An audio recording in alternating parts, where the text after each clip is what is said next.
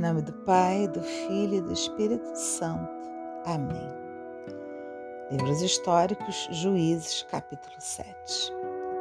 Jerobaal, que é Gedeão, madrugou e foi acampar junto a En-Arode, com o povo que o acompanhava.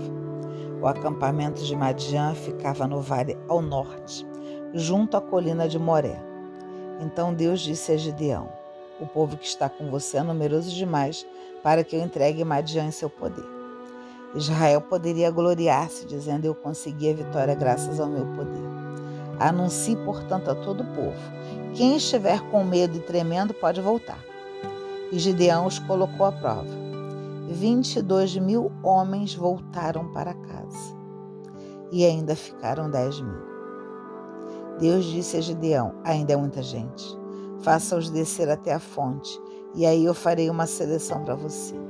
A quem eu disser que pode ir com você, esse irá.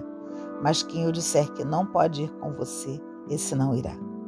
Gedeão fez todo o povo descer à beira da água. E Deus lhe disse: Todos os que beberem água com a língua, como faz o cão, você os colocará de um lado. E os que se ajoelharem para beber, você os colocará do outro lado. Trezentos homens lamberam a água levando, a mão, a levando as mãos à boca. Os outros se ajoelharam para beber. Então Deus disse a Gideão: Com os trezentos que lamberam a água, eu vou salvar vocês, entregando Madian em seu poder.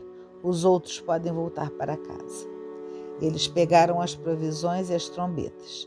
E Gedeão despediu os israelitas, cada um para sua tenda, ficando apenas com os trezentos. O acampamento de Madian estava embaixo do vale. Nessa noite, Deus disse a Gideão: Levanta-se e desça até o acampamento inimigo, pois eu vou entregá-lo a você. Se você tem medo de descer, vá com seu servo Fará. Quando você escutar que eles dizem, ficará animado e descerá para atacá-los. E Gideão foi com seu servo Fará até a frente do acampamento. Os madianitas, amalecitas e orientais estavam deitados no vale. Eram numerosos como gafanhotos, gafanhotos e seus camelos eram incontáveis como a areia da praia.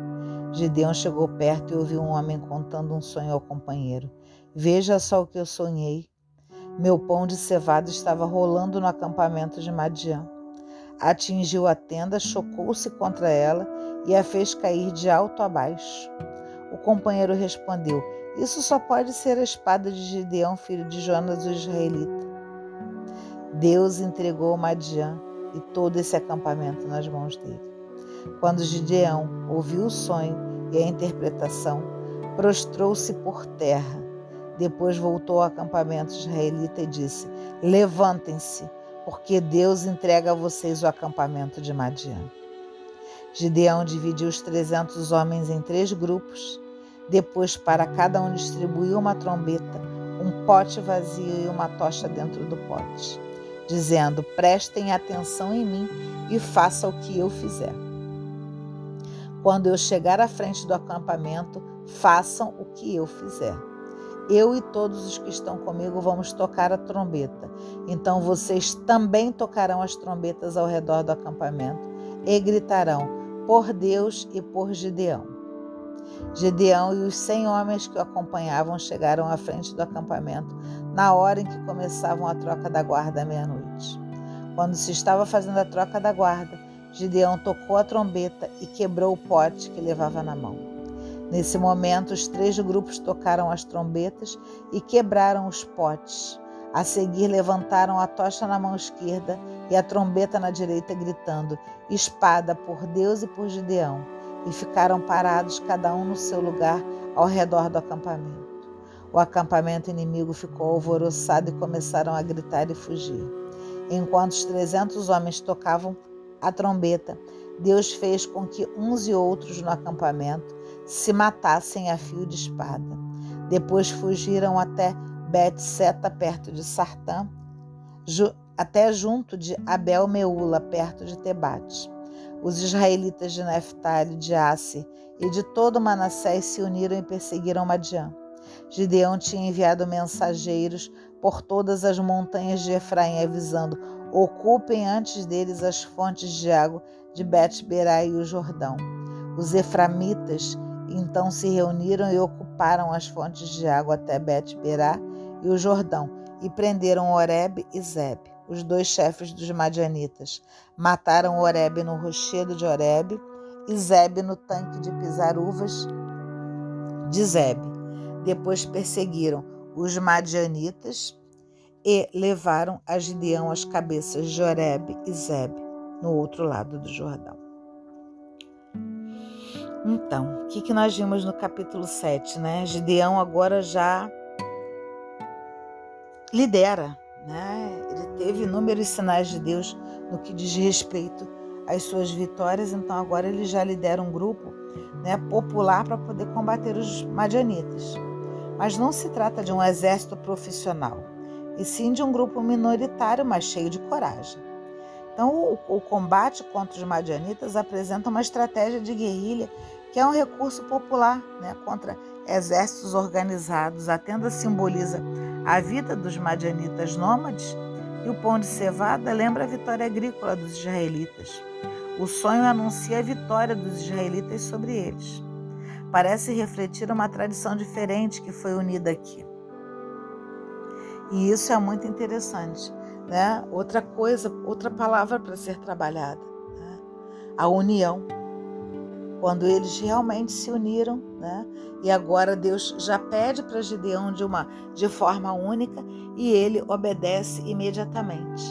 E assim vai se é, é, é, é retirando, conforme ele Deus bem disse, né, que não havia necessidade, né, porque ele estaria à frente. Com isso, há toda uma questão de, de segurança, de confiança.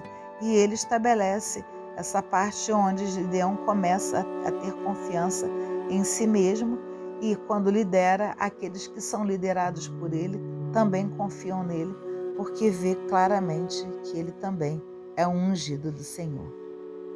Que as palavras da Sagrada Escritura perdoem os nossos pecados e nos conduzam à vida eterna. Amém.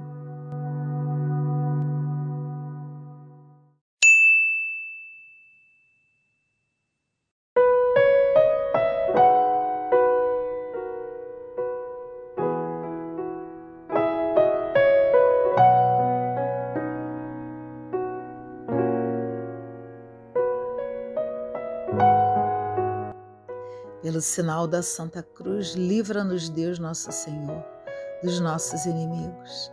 Em nome do Pai, do Filho e do Espírito Santo. Amém. Vinde, Espírito Santo, enchei os corações dos vossos fiéis e acendei neles o fogo do vosso amor. Enviai o vosso Espírito, tudo será criado e renovareis a face da terra. Oremos, ó Deus que instruíste os corações dos vossos fiéis com a luz do Espírito Santo Fazei que apreciemos corretamente todas as coisas segundo o mesmo Espírito e gozemos sempre de Sua consolação por Cristo Senhor nosso. Amém. Felizes aqueles que não te viram e ainda assim creem em Ti. Como diz o apóstolo Paulo, a gente não tem fé de vista, tem fé de crer. Felizes os que não te contemplaram, que não viram o teu semblante, mas ainda assim confessam a tua divindade. Felizes aqueles que leem o Evangelho e reconhecem em ti aquele a quem esperam. Felizes os que, os teus enviados, divisaram tua divina presença. Felizes os que no segredo do seu coração escutaram tua voz e responderam sim. Felizes os que, animados pelo teu desejo de tocar Deus, encontraram-te no mistério e disseram sim. Felizes os que, nos momentos de escuridão, aderiram mais fortemente à tua luz e disseram sim. Felizes os que, desconcertados pela provação, mantêm sua confiança em ti no seu sim. Felizes os que, tendo a impressão de que estás ausente, continuam a crer na tua proximidade e ainda assim dizem sim. Felizes os que não te viram, mas vivem a firme esperança de te ver um dia e dizer para ti, face a face, renovar o seu sim. Amém.